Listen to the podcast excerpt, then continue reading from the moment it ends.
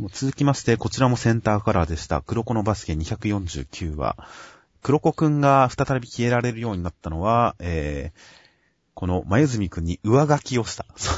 存在感を上書きしたみたいな、そんな感じのと、あとはミスディレクションのパターンを変えたということによるえ効果でした。うんそして黒子くんが復活したことを機に、えー、まあみんな燃える中、鏡くんなんとゾーンに入ったっぽい感じで、明石さんに立ち向かう。ラストチャンスという形になっていました。まあ、黒子くんの影の復活の説明があったわけですけれども、まあ、二つ重ねられたおかげでだいぶ納得感はすごいありましたねっていう。ああ、まあ確かにどっちか片方だけだったら、これは成り立たなかった感じがしますね。うん。特にはい前住さんに上書きって結構とんでも理論というか、それいいんだって、先週予想で言ってはいましたけど、でも本当それでいいんだっていうのはちょっと思っちゃいますから、突っ込みたくなりますから、パターン替えっていうのが横に一緒に並べられたっていうのは確かに、うん、その突っ込みをギリギリ抑えられる説得力の補強にはなってたと思いますよ。そうですね。まあ、それもちゃんと黒子くんが、まあ、なんでしょう。ミスディレクションの元祖であるから、多分、前住くんは一回黒子くんのやつを見てやってるやつわけですから、はいはい。まあ、その前に黒子くんが試行錯誤を重ねたっていうところがあるからこそ、そういうことができるっていうところの、もうありますからねっていう。まあそうですね。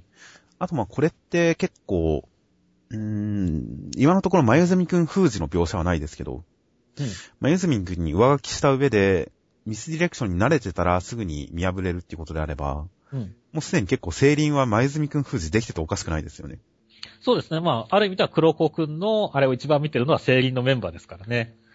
なので、これは、まゆずみくん封じのための伏線でもあるのかなとは思ったんですが、まあ、今回は言及されてないんで、うん。わかりません。はい。ただまあ、今回ので、ちょっとその、まあ、上書きだけだと、ちょっと突っ込みたくなるって言ったあたり、その辺の説得力のなさっていうのは、一旦黒子くんが存在感の薄さをなくしたときに、うんその原理について説明してくれたのが、明石さんだったじゃないですか。はいはい、そうですね。その黒子くんが、こう、ミスディレクション使えなくなった仕組みをいち早く見抜いていた明石さんが、まゆずみくんへの上書きに対して驚いてる感じがちょっとご都合感を感じてしまったんですね。はいはいはいはいはい。先週段階で、まゆずみさんの存在感の薄さをなくそうとしてるんじゃないか的なことは読者もちょっと思ってたわけですよ。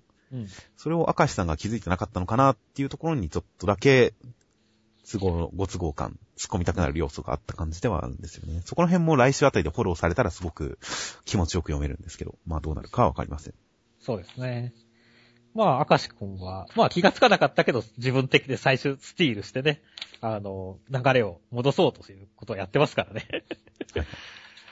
そして、その上で、鏡くん。いや、はい燃える展開ですね、これは。そうですね。これはもう、この、表明石さんというか、裏明石さんというか、どっちがどっちだかわかりませんが、ちょっとこの現状、エンペラー愛の明石さんはもう破れそうな感じが、流れが見えてますよ、今。ちょっと強そうな感じが来てますよ、今。今度こそもう消さねえよ、絶対。お前がつけた希望の光。ラストチャンスをよっていう、こう、なんでしょうね。すごいポエミーな 言動でね、ゾーンに入られたら、いやもうなんか勝ちそう。ピッピしますねっていう。そうですね。これでも、ラストチャンスよって、これ、僕読んでて結構違和感を覚えたんですけど。はいはいはい。だから今度こそもう消させねえよ、絶対。お前がつけた希望の光を、ラストチャンスよっていう。あれなんか語尾おかしくない？誤色って思ったんですけど。これ、リコちゃんが言ってるんですかね？ラストチャンスよって。そうだね。これはそうだね。これちょっとわかりづらかったですね。わかりづらかったね。はい流れ的には確かに。確かに、俺も最初こう、あの、なんだろう、鏡くんのか、それかと思ってちょっと違和感はありましたよ。まあでも、まあいいですよ。カワインくんが燃えるのは納得ですよ。納得ですね。ということで、先週の黒子くんの復活、というかまあその前の先週、先々週の黒子くんの立ち上がりから続く黒子くんの復活、そしてカワインくんゾーンへという、この構成の流れがどんどんと盛り上がってくる、重ねられてくる展開は、今とても気持ちが高ぶってていい感じですよ。そうですね。いや、この勢いでいけるところまで行ってほしいですね。うん。そしてその後で再び絶望に叩き落とされてほしいですね。そうですね。まあはい、明石さんには第二の能力がありますから、そうですね。もう一人の証がいますからね。楽しみですよ、そっちの登場も。では続きまして、直撃の相馬の58話。葉山くんが作ったのはシチューパイのようなカレーでした。そしてその中には香りが詰まっている香りの爆弾である。しかもその香りの中にはホーリーバジルというすごいものが入ってるはすごい現代カレーのなんたらかんたらだっていうことですごい盛り上がるんですが、それに対して出した相馬くんの料理というのは、えー、オムレツの中のリゾット、それも香りの爆弾でした。葉山くんと同じ発想、ここまではなという展開になっていました。はい。いや、香りの爆弾描写良かったですね。そうですね。いや、まあ、シチュー、パイシチューの感じに、で、香りの爆弾っていうのは理屈的にも納得できましたけど、でも個人的には、オムレツってあんまりこう、香りの爆弾感がなかったんですよね、理屈だけだと。パイシチューの方に関しては、中に空気が詰まってるじゃないですか。うん。だからこう、香りが詰まるっていう印象がすごくススムーズに持てたんですけど、うん。リゾットに関しては中にあんまり空気がそれほど入ってる感じがしないじゃないですか。まあ、抜けてるよね、普通に考えれば。まあ密封されてても、あんまりこう空間がなくて、要するに匂いの成分が空気に十分に溶け込んでる状態でパッと広がるから香りの爆弾ってイメージなんで。普通に固体のまま、液体のままの香りの成分がそこに詰まってるだけだと、あんまり香りの爆弾感がないなと思ってたんですけど。でもまあそこは本当絵の説得力ですよね。そうだね。これだけしっかり派手に描かれたらもう突っ込まなくていいやって思いましたよ。そうですよ。葉山くんの髪がなんかなびいてるみたいに見えますからね。でなびいてますよ、当然。爆発的に広がってるんですから。まあほんと説得力で、まあ見せたっていう感じですね。あとは、まあホーリーバジルですね。そうですね。これもなかなか、いいうんちく力ですね。これいいうんちく力ですね。料理漫画の大事な要素の一つですねっていう。っていうかもう今週はすごいですよね。スープのパイ包み、フランス料理界を代表するシェフ、ポール・ポキューズ氏、ボキューズ氏による技法だ。ですとか、スパイスはフェンネルにレモングラスシナモン。そしてホーリーバジル。アーユルベーダでは神秘の無用薬。このうんちく力。存分に振るってますよ。そうですね。しかも、ホーリーバジルっていう名前がかっこいいっていうね。かっこいいですね。今週サブタイトルも聖なる香りですからね。いや、なかなかハったりが効いてて、中二感のあるネーミングでほんといいですよ。まあ意外とね、食材ってそういう中二感のあるものって結構あったりしますからね。まあアーユルベーダーに出てくるものっていうのも特定怪しいですけどね。そうだね。あのレベルまで行くと。何々と思われるとかそういう、何々という説があるみたいな感じだったりしますから、あの辺まで行くと。でもまあ、ハったりにはなってていいですよ。まあ民名処方よりかは全然説得力あるんでっていう。ああ、確かに。確かに確かに。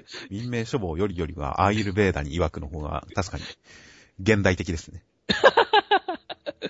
まあ民名処方と一緒にしたらダメか。そして94点ということで、えー、葉山くん。もう解説はもう今回全力でしたね。全力でしたね。最初一瞬なんか、えー、絵も言われんって言ってる瞬間に、あれ、まさかまた解説できないパターンかって思って、うん。ちょっと身構えちゃいましたけど。その後もうひたすら解説、解説に解説を重ね、そしてこのもう年俸、年俸1億2億、金額に換算しての大変実力を見つ見つ認めている描写ですとか、そしてついに現現代カレーがたどり着いた究極線うん。とまで言っていますから、もう解説は全力で、もうこの上はない感じの解説をしてますから、うん。これだけ正当化で王道で褒められまくるっていうのは半分は負けフラグですけど、うん。でも正統派の方向性においては、ある一点極めた、もう完全な全力での解説を今回聞かされた感じが、聞かせてもらった感じがしますよ。まあそうだね。ほんとカレーの王道っていう形で、葉山くんが攻めてきたんでね。ほんと、雪平くんの、あれが、どうなるかっていうとこですよね。そうだ、相馬くんはちょっとやっぱ一ひねり聞いた感じので、勝ってくるんじゃないかな。うんまあ半々ぐらいだと思いますけどね、勝つか負けるか。同点の可能性もありますし。まあでもこの流れだったらさっき言った通り、あの、雪平くん勝つ展開だと思いますけどもね。まあ、どうなるか、来週とても楽しみです。はい。では続きまして、銀玉の、えー、うーんと、つつらり宇宙散歩の第50回。うん。ということで、今回、えー、銀河エッセイストの火星人は今回地球へ行きました。そこで侍という生き物を見つけて、その侍というのが危険な生き物だということを知ったんですが、それを漫画に、エッセイ漫画に書く前に手をすべて失ったので、えー、漫画書くことができませんでしたうん。あと、おまけとして銀魂の第481話がついてました。いや、かなり趣向を変えてきましたね、今回。いや、面白かったですよ。いや、面白かったですよ。ただなんでしょうね。まあ、あの、い最後の1ページとかエグザイルとかは、空知先生風というのあれだったけど、他が完全になんかタッチが違うんで、アシスタントさんが書いたのかと思ったくらいなんですけど。いや、でも、フラッチ先生っぽいですけどね。うん。そんななんか違いますかね？あ、でもなんか、まあ、い俺の印象論なのかな。いや、まあ絵柄は全然違いますけど、うん。なんか線のひ感じとかうん。はなんとなく空知先生っぽいかなと思いましたけどね。はいはい。なんか僕はなんかネームだけ書い、ネームだけやって、作画今回お前やれよみたいな感じで誰かに任したみたいな、火星仁さんに任したのかと思いましたけど。ああ、僕はあんまりそんな感じはしなかったですね。さすがにそこまで楽はしてないと思いますよ。まあじゃあこういうタッチでなんか緩く書いてみたかったんですかね、ソラシ先生。じゃないですか。基本的にキャラクターがほぼ正面向いてたりだとか、あんまり影を気にしなかったりとか、ハイライトを気にしたりとかしない書き方なんで、まあ書くのは楽だったんだろうなとは思いましたけど。まあでも本当に面白かったですよ、今回。最初はちょっと不安でしたけどね。うん。一体、一体何するつもりなんだって思いましたけど。うん。すげえひねったことをやるのかと思いましたけど、エグザイルが出てきたあたりで安心しましたね。あ、いつも通りだ。まあいつも通りですね。こう見えて彼らが主に食べるのは女優やモデルだけだ。すげえエグザイルディスってるなっていう。だから、空知先生は前もなんかたまにエグザイルネタ、エグザイルでセリフでいじってませんでしたっけ？うんいじってたね。なんか、空知先生はエグザイルを何かのシンボルとして大好きですよね。うん まあ、ネタにしやすいのかもしれないけど。まあ実際面白いけどね。はいはい、エグザイル。銀魂、こち亀ってよくこういうことやるじゃないですか。うん。やりますね。すごいなんか変わった漫画、縦書きにしたりだとか、あの、ページを上半分下半分で分けたりだとか、うんなんかループものにしたりとか、なんか、こち亀たまに漫画的なギミックをひねってくるじゃないですか。しますね。銀玉もついにこち亀化が始まったのかなって思いましたけどね。ああ。まあでもそれは結構歓迎するところなんじゃないですかね。まあうん、こち亀みたいにまあごくたまにやるんであれば全然ありだと思うんで、僕もまあ、やってみていいんじゃないかなと。金銀玉がさらにさらに連載を長く続けようというつもりであれば、うんこのパターンは全然いいと思いますよ、僕もうん。では続きまして、サイクソの災難の第87回、テルハシくんがサイクくんのうちに、えードキドキしながら手土産持って料理を教わりにやってくるんですが、隣の家の男の子が中に紛れ込んで何かこう、子供にテルハシさん好かれなくて、すごいショック、言われたくない、言われないであろう言葉ランキングみたいなのを散々言われて、うん。ショーンとして帰っていくところに子供が最後ヒーローもののヒロインとテルハシさんが似てると思って一気に懐きましたという展開になっていました。いや久しぶりのテルハシ3回で、テルハシ3本を吸収できましてよかったですよ、本当に。いや、よかったですよ、ほんと。うん。テルハシさんの作画に関しても、どんどんこう、努力が見えますしね。まあ、可愛いですね。どんどん可愛くしていこうという、麻生先生の頑張りが見えますよ、テルハシさんには。うん。まあ、今回、テルハシさんと子供という組み合わせのネタでしたが、うん。子供、まあ、テルハシさんが子供が苦手っていうのはまだわかりますけど、うん子供が、テルハシさん好かないっていうのは不思議に思いましたけどね。そうですね。まあ、だいたい子供でも男の子だったら綺麗なお姉さんはみんな好きですからね。むしろ年上ってすごいドキドキしますよね。うん。小学生の時の中学生、中学生の時の高校生、高校生の時の大学生とかってうん、すごい綺麗なお姉さんにはもう大変ドキドキしたもんですが、うん。と、でも、幼稚園児ですっけ？この少年。まだ小学校に入ってないんですっけ？じゃなかったでした。そのくらいですよね、多分。幼稚園となると確かに、確かにそうかもしれないかもしれないですね。まあでもダウンタウンの松本人志は幼稚園の頃からブスな先生と綺麗な先生を差別、区別したって言ってましたよ。まあでも今見たら多分、今写真見たらそんなに差はないと思いますよ、きっと。幼稚園の頃の綺麗な先生って、今写真で見たら絶対ショック受けますからね、みんな。そんな経験がありですか？ああ、そんな子供の頃の記憶にあるほどあれだなっていうのはみんな思うことだと思いますから、きっと。いやー、でもまあ確かにそうですよね。綺麗な先生は好きでしたからね。幼稚園児でも寺橋さん好きであって不思議じゃないと思うんですけど。ちょっとこの点についてはずっと不自然さを感じ続けていましたよ、僕は。まあ、ゆうたくんがちょっと特殊だったということだとは思うんですけどもね。まあ、人見知りだったっていうことだとは思うんですけどね。うん。はいはい。まあ、ほあと、本当にもう、テルハシさんが、まあ、子供に振り回されてっていう展開でしたけれども。まあ、基本そうでしたね。うん。なんだろうね、今回でも、テルハシさんのこの、なんでしょうね。僕は結構、まあ、テルハシさん分吸収できたってことで、特にこの、なんですかね。最初にこう、佐伯と釣り合いが取れるわけないじゃないのって言って、笑いながら、だんだん笑顔になっていくところとかすごい可愛かったですね。ふふふ、ふふふ、ふふふふっていう。ああ、はいはいはい。ここすごいいい笑顔だなと思いましたね。そうですね。あとまあ、ケーキで、うお、おまけの展開とかも結構良かったですけど、これなので、もう個人的なことを言ってしまえば、子供が食べたがるのはいいですけど、この大きいケーキ。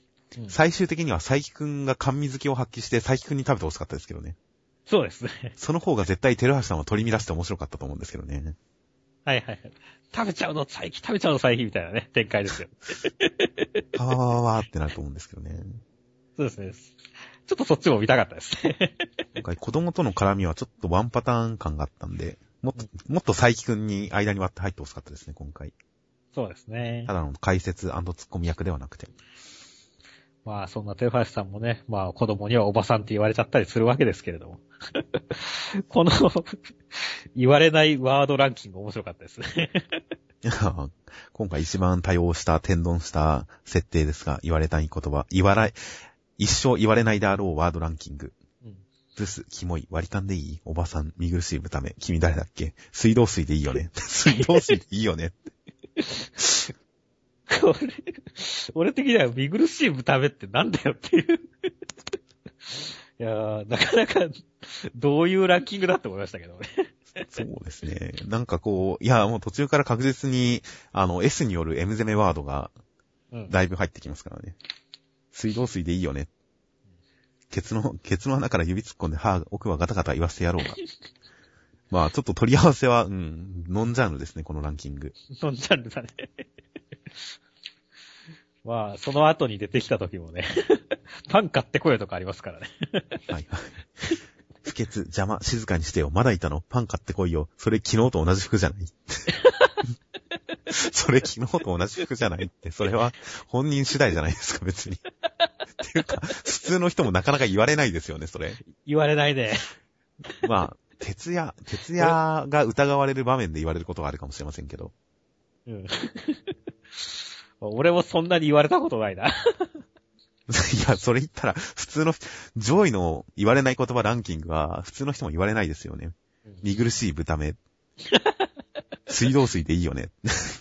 言われないな言われないですよね、普通の人も。いうんまあ、ここだからすごい面白かったですね。や、まあ、この設定はもしかするとまた再登場するかもしれません。そうですね。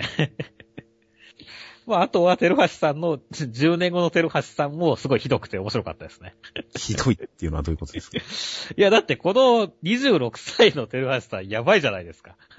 どういう意味でですか？えっ、と、全然可愛くない。ああ、確かに美人感もないですね、そんなに。うん。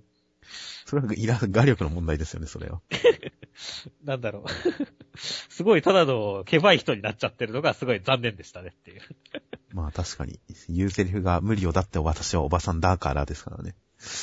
全然美少女感失ってますね。そうそう。まあ、あれ見たら佐伯くんの言う通りこんな情けないテルハシさんを見たくなかったっていう。ああ、なるほど。まさに同意でしたよ。まあ、テレハスさん、現実ではちゃんとした完璧な美少女ですから。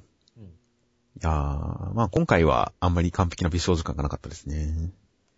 佐伯くんも引くぐらいの美少女感を見せつけてほしいんですけどね、テレハスさんには。そうですね。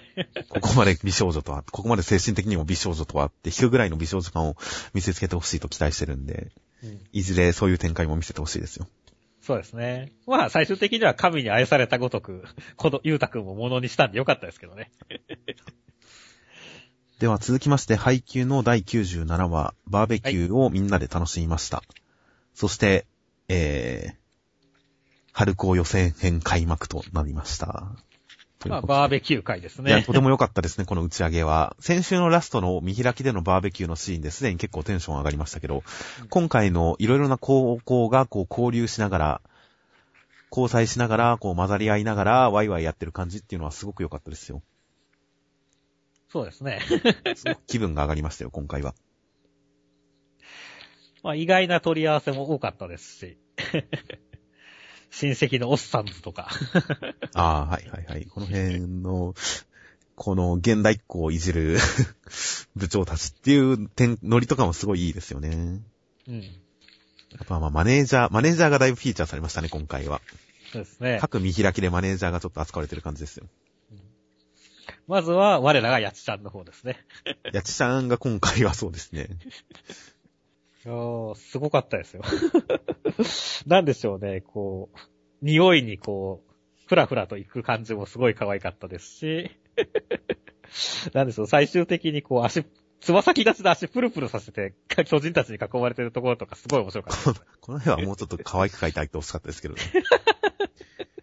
ガニ股ですもんね、もはや。いうん。いやでも、この格好がいいんですよ。や、まあ、かわいそう感は出てますよ。うんやばい感は出てますよ。こうどこにも行けない感じになってますか？ら。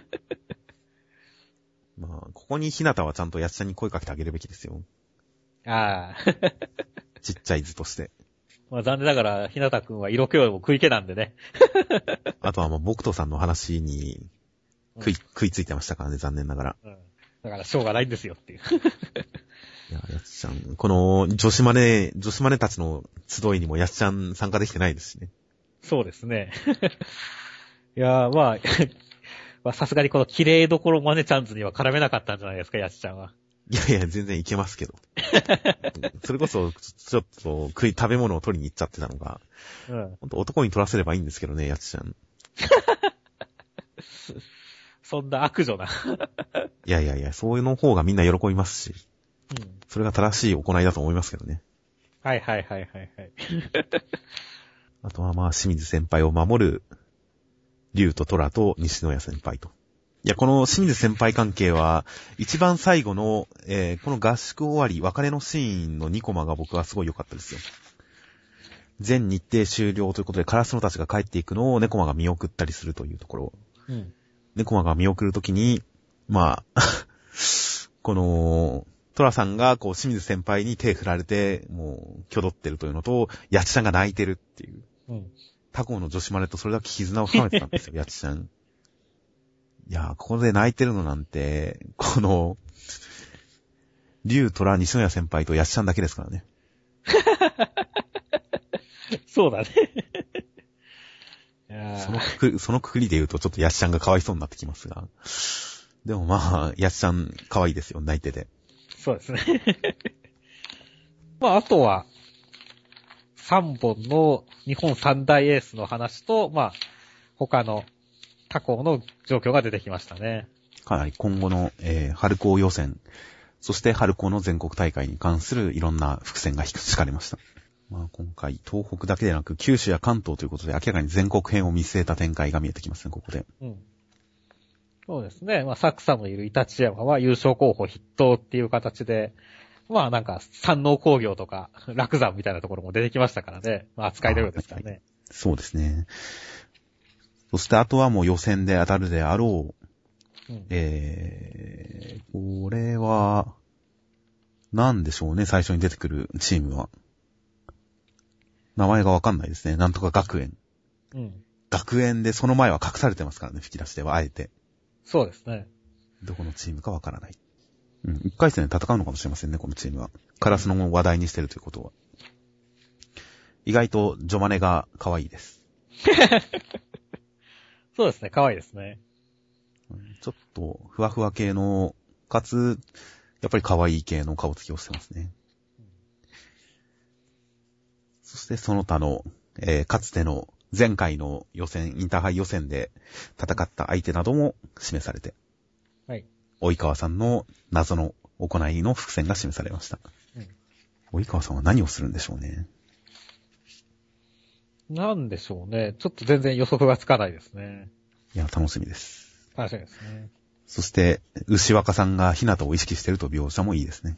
うんいや、牛若さんとの対決が楽しみですよ。楽しみですね。なんで本当にそういったところを含めてテンションが上が上がる、まあ、大事で、引きでしたね。そうですね。この辺、今すぐではないとは思いますが、うん。まあ、先々の楽しみをかき立てられる感じですよ。間、やはり何か日常会とかワンエピソード挟まるかなと思ってましたけれど、やはり春高予選編開幕ということで、もう次回からは、今回のバーベキューがその間のクッション会、次回からはもう予選という感じですね、おそらくは。そうですね。いやー、とても楽しみです。はい。やっぱ試合ですよ、試合。そう、試合ですね。試合が一番のドラマですから。うん。では、続きまして、磯部磯部物語浮世は辛いよの無類の史上最強好き中間良先生による第、えー31話。はい。刀屋さんで刀の目利きを磯部がやって、こいつできるなと思われるんですが、できないような気がしたんですが、でももしかしたらできるのかもしれません。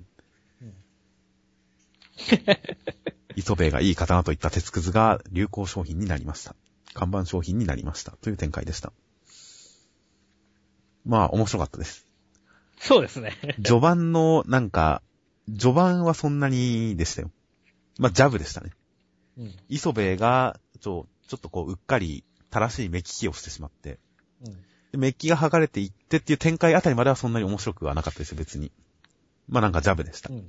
はいはいっていう感じだったんですけど、その後、磯部がいい刀、一押し商品として受け取った鉄くずがどんどん広まっていく展開、最後の見開きは面白かったです。うん。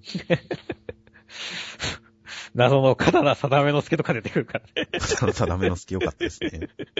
そう、まんますぎるっていう。顔に刀って刻まれてるとか、面白かったですからね。そうですね。うわ、す着てる墓は定めって書いてあるからね。その前、こけて、あ、いた一押し商品が、何一押しどれどれってみんなが寄ってくるとかいうところも結構面白かったですし、転んだ瞬間に言うセリフが、一押し商品が、そして結局、その鉄くずが看板商品にということで、磯部は確かに見る目があったんじゃないかという。どっちなんですかね、本当にこれ。でもこれで磯部に見る目がなかったとしたら、刀定めの助が、やっぱめくらってことになっちゃうじゃないですか。うん。そうなると、刀定めの助のキャラクター紹介、刀を見定めることに関しては、食に対する貝原雄山ぐらいのレベルって言ってます。刀定めの助がこれ適当なこと言っちゃってるってことになると、これはちょっと柱分、貝原雄山をディスってるんじゃないかってことになっちゃいますからね。はいはいはいはいはい。刈谷哲先生をディスってるんじゃないかってことになっちゃいますからね。そうそうです。それだとまずいですからね。恐ろしいですよ、そんなの。ということで、おそらく磯部は本当の目利きなんですよ。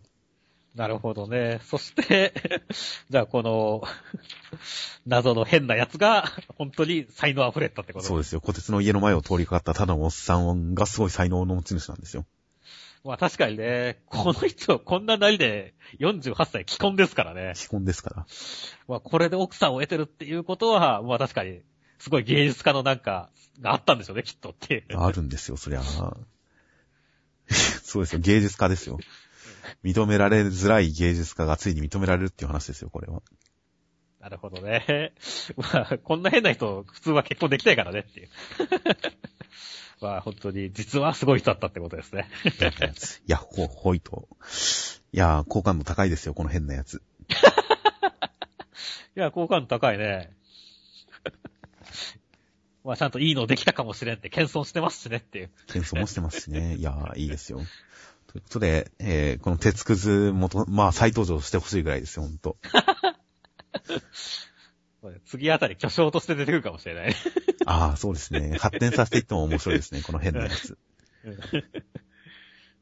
では、続きまして、巻末の磯部磯目物語浮世は辛いよ、無類の修行好き中間良先生による第32話。えー磯部が春画を読もうとするけど犬がいて読めないということで犬を母上に連れて行ってもらうんですが、その時に、えー春画を持ってかれて春画でフリスビーをやられてしまいました。という展開でした。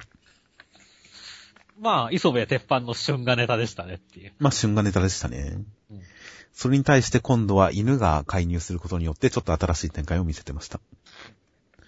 まあ、ペットを飼ってる人はこういうエロ本を読むのはどうするのかっていうのはいろいろ問題がありますが、うん。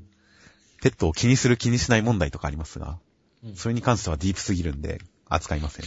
そうですね。ここではやめときましょう。プライベートに関わることなんでね。まあ、この犬の春画をフリスビーにしてる。そして母上がそうよ。ワン、め、やばい、めっちゃ楽しいぜ。この本投げやすいわ、それ、ワン。というのはとても微笑ましくてよかったです。いや、まあ、微笑ましかったですけど、これ、どうなんですかね？こうもう別に、こんな、別に投げられて OK だったら、もう別に、堂々と瞬間打っても大丈夫なんじゃないですか、これ。いやいやいや、これは犬がどっかから持ってきたっていうことですから、母上は気づいてないんですよ。はいはいはいはいはい。なるほど。磯部のもんだって分かってないってことですね。いや、そうですよ、きっと。いや、犬も超目輝かせてますからね、旬が追いかけて。うん、まあ、犬、お犬様もオスですからねっていう。いや、まあ、違います。犬として楽しんでるんですよ。分かってますよ、そういうこと。鉄棒ぬらぬら最新作ですからね。そうですね。えー、ちょっとな、最新作、名前がアスレチック三昧ですね。ああ、ここは見逃してましたよ。そうですね、ちゃんとこう、母親が投げてるところの場面がわかりやすいですけど、アスレチック三昧って書いてありますよ。なるほど。イベント、磯部フェスで行われた大喜利のお題、鉄棒ぬらぬら先生の春画本、次回作のタイトルはに対する一般読者の名回答、あまりにも面白いので今回登場します。鉄棒ぬらぬらの、鉄棒ぬらぬら先生の春画本、次回作のタイトル、アスレチック三昧。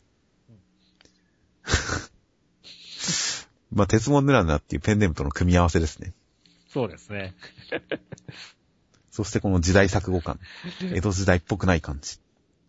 というのがまあ面白いですね、確かに。ただ残念ながらね、こう、まあ、その場にいたらもっと面白かったんだけど、あんまりこう、事故だとあんま伝わらないところはありましたけどね。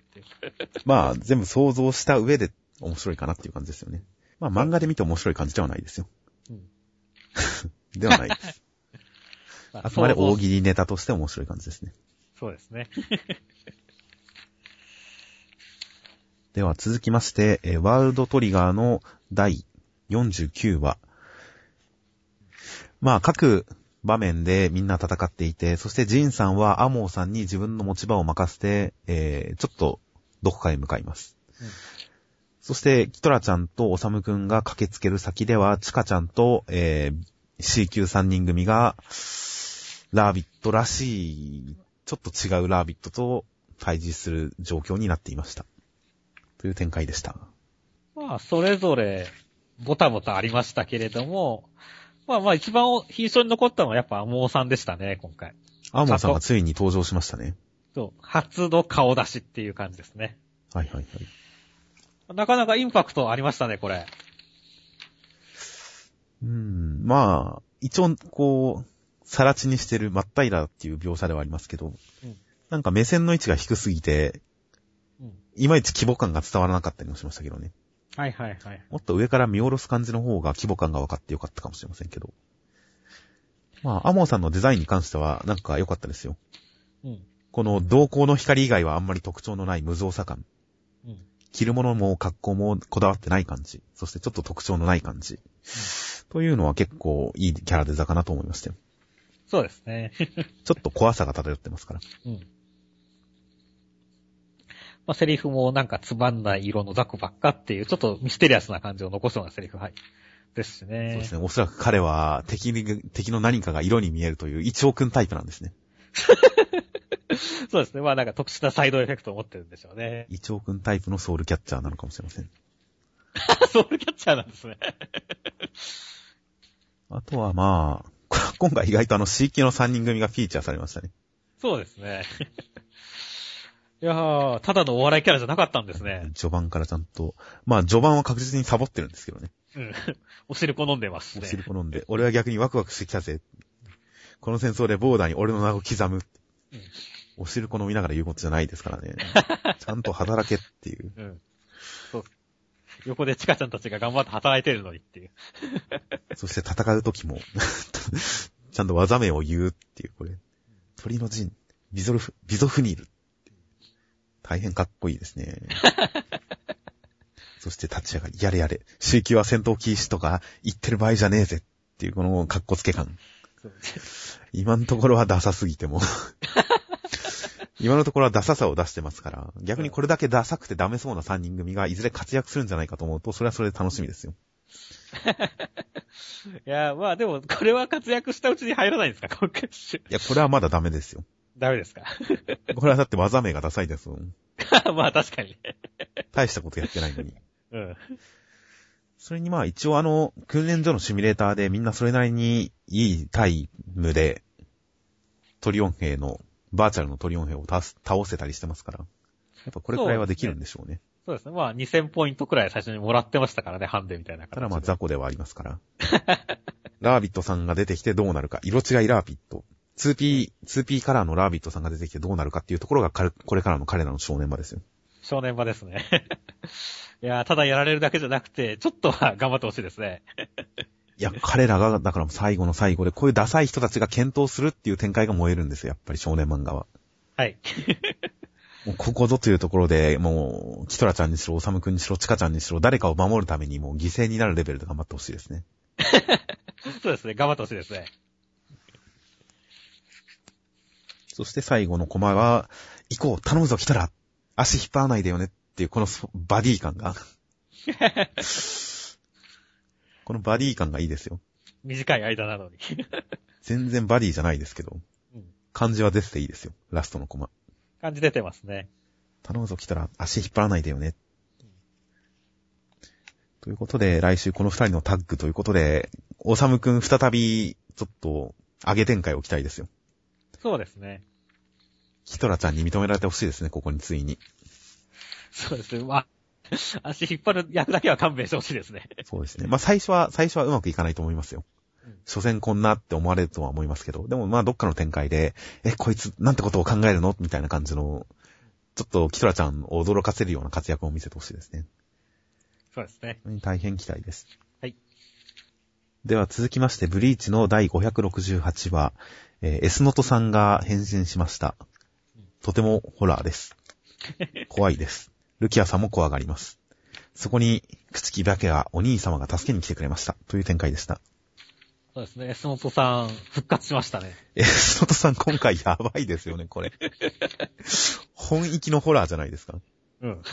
普通に怖いですよ、これ。うん。このクタルプラス。いやー、ほんとビジュアル冴えてますね、やっぱ、久保先生。これはタタルフォラスですね。タタルプラスか。まずマスクが向けると鼻と唇がないという。うん。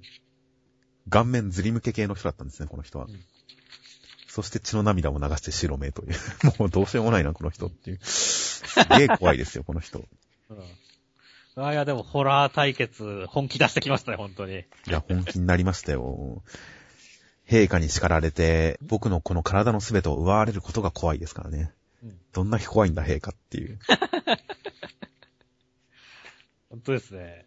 ということで、戦って、いや、エスノトさんいいなと思いましたけど。でもまあ、お兄さんが助けに来ちゃいましたね。